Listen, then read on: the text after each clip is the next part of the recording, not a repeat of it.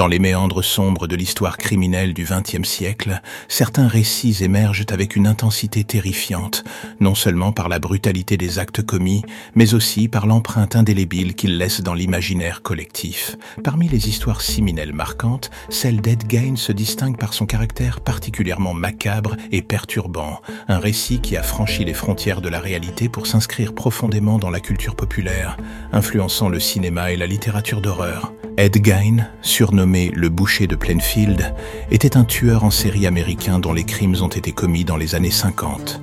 Sa notoriété ne vient pas tant du nombre de victimes à son palmarès, qui reste relativement faible comparé à d'autres tueurs en série, mais plutôt de la nature des actes commis et de son traitement des corps.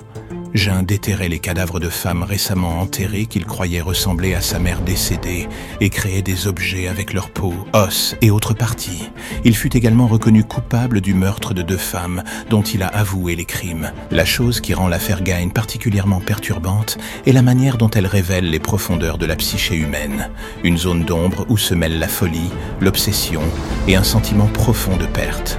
La maison de Gain, remplie d'objets confectionnés à partir de parties humaines, est devenue une vision d'horreur qui a marqué à jamais ceux qui y ont été confrontés.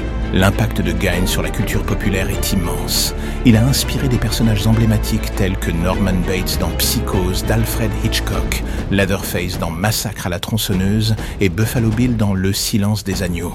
Des personnages qui, bien que fictifs, capturent l'essence de l'horreur que représente Jean, un mélange déroutant de banalité et de monstruosité, de familiarité et d'étrangeté absolue. Cette plongée dans l'histoire de Gain non seulement pour en détailler les faits, mais aussi pour explorer comment cette histoire s'inscrit dans un contexte culturel plus large, permet de comprendre comment et pourquoi les actes d'un homme ont pu devenir un symbole puissant des ténèbres tapis au sein de l'ordinaire, et comment cette histoire continue d'alimenter nos peurs les plus profondes à travers différentes formes d'art.